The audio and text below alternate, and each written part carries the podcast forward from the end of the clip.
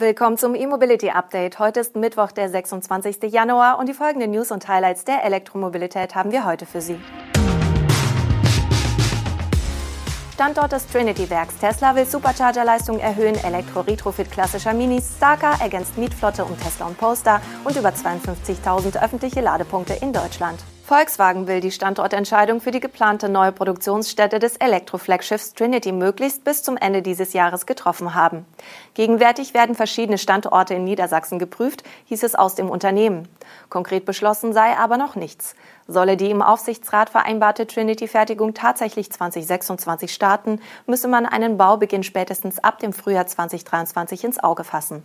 Dass es nun heißt, dass verschiedene Standorte in Niedersachsen geprüft werden, überrascht auf den ersten Blick etwas. Der Beschluss der Planungsrunde sah ausdrücklich den Standort Wolfsburg vor. Das Projekt Trinity wurde für den Standort Wolfsburg bestätigt und eine Prüfung weiterer Derivate im Rahmen der nächsten Planungsrunde beschlossen, so VW im Dezember. Die allgemeine Niedersachsen-Aussage relativiert sich etwas mit Blick auf Standorte, die laut Medienberichten derzeit in der Diskussion sind. Diese liegen zum Teil nicht im Wolfsburger Stadtgebiet, aber immer noch in unmittelbarer Nähe zum Stammwerk. So hat etwa der Landkreis Gifhorn Interesse angemeldet. Laut eines Berichts einer Lokalzeitung soll aber der Wolfsburger Stadtteil Warmenau der Favorit sein und sich ein Zuschlag abzeichnen. Das Gebiet liegt nördlich der Konzernzentrale am Mittellandkanal. Das Werk für das neue Elektroflaggschiff Trinity könnte auf bis zu 300.000 Einheiten pro Jahr ausgelegt sein. Tesla will unbestätigten Berichten zufolge die maximale Leistung seiner Supercharger der dritten Generation erhöhen, und zwar von 250 auf 324 kW. Und wenig später könnte eine vierte Generation der Schnelllader folgen. Das Upgrade soll im Laufe dieses Jahres in Nordamerika starten. Elon Musk hatte im Juli 2021 eine Erhöhung der Supercharger-Peakleistung auf 300 kW angekündigt. Dass Tesla eine höhere Ladeleistung einführen will, ist also nicht überraschend. Die aktuelle Information geht auf einen Twitter-User zurück, der in den vergangenen Monaten bereits zahlreiche Infos rund um Tesla veröffentlicht hat, die später auch eingetroffen sind. Bei den 324 kW Peakleistung gab er aber keine Quelle an. Offen ist daher, wie Tesla die 324 kW realisieren will. Bisher sind die V3 Supercharger und Tesla-Fahrzeuge auf 400 Volt ausgelegt. Die 250 kW werden somit nur durch eine kurzzeitige Stromstärke von 625 Ampere erreicht.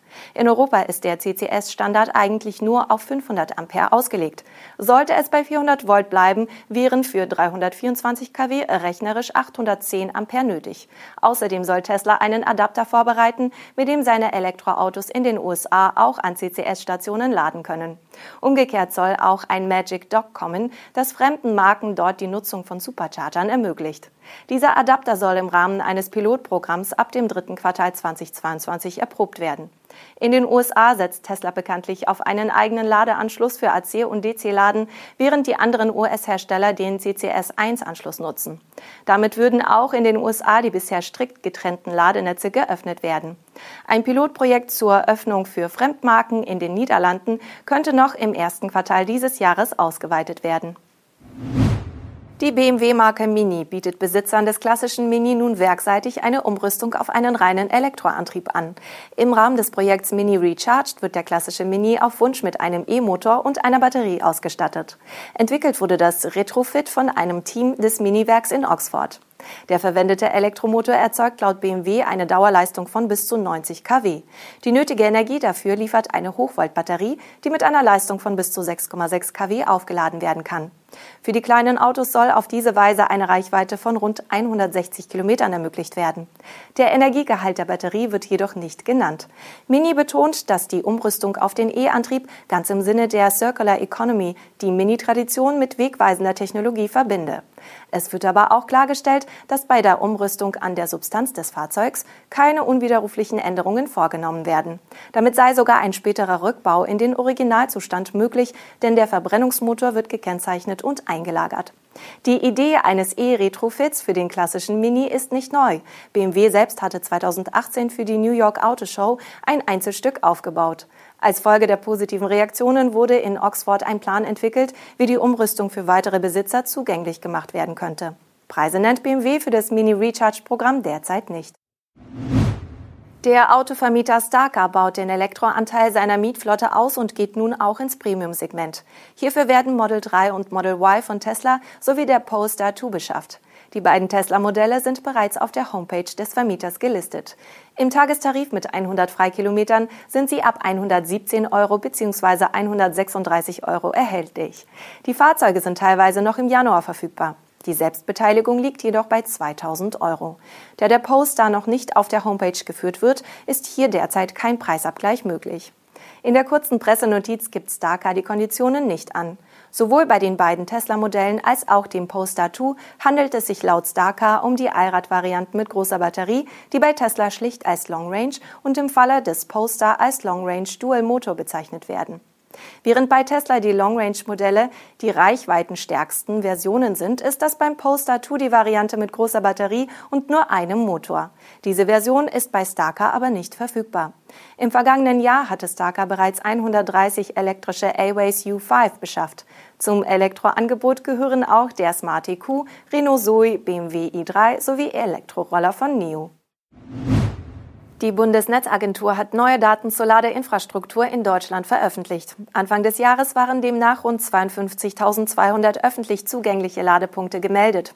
Das sind immerhin 1.300 Ladepunkte mehr als noch vor einem Jahr. Davon waren rund 44.500 Normalladepunkte, sprich AC-Ladepunkte bis 22 kW, sowie rund 7.700 Schnellladepunkte oberhalb dieser Leistungsklasse. Damit liegt der Schnellladeranteil in Deutschland bei rund 15 Prozent. Bei der Verteilung nach den Bundesländern liegt übrigens Bayern, Baden-Württemberg und Nordrhein-Westfalen ganz vorn. In diesen Bundesländern stehen laut Bundesnetzagentur die meisten Ladepunkte zur Verfügung, was angesichts der Größe und Bevölkerungszahlen naheliegt. Als wichtiges Transitland und Heimat des VW-Konzerns gibt es zudem in Niedersachsen relativ viele Schnelllader. Der DC-Anteil liegt dort sogar bei fast 16 Prozent. Im Osten und Norden der Bundesrepublik gibt es deutlich weniger Ladeinfrastruktur als im Südwesten. Die öffentlich zugänglichen Ladepunkte werden von über 3500 Charge Point Operators betrieben. Laut der Bundesnetzagentur verfügen jedoch die 50 größten Betreiber über etwa die Hälfte aller gemeldeten Ladepunkte. Rund 3200 Betreiber haben weniger als 10 Ladepunkte in Betrieb. Dabei handelt es sich häufig um lokale Anbieter. Eine lückenlose Erfassung der gesamten deutschen Ladeinfrastruktur bietet die Bundesnetzagentur übrigens nicht. Die Zahlen sind nah an der Realität, aber die tatsächlich verfügbare Ladeinfrastruktur ist größer.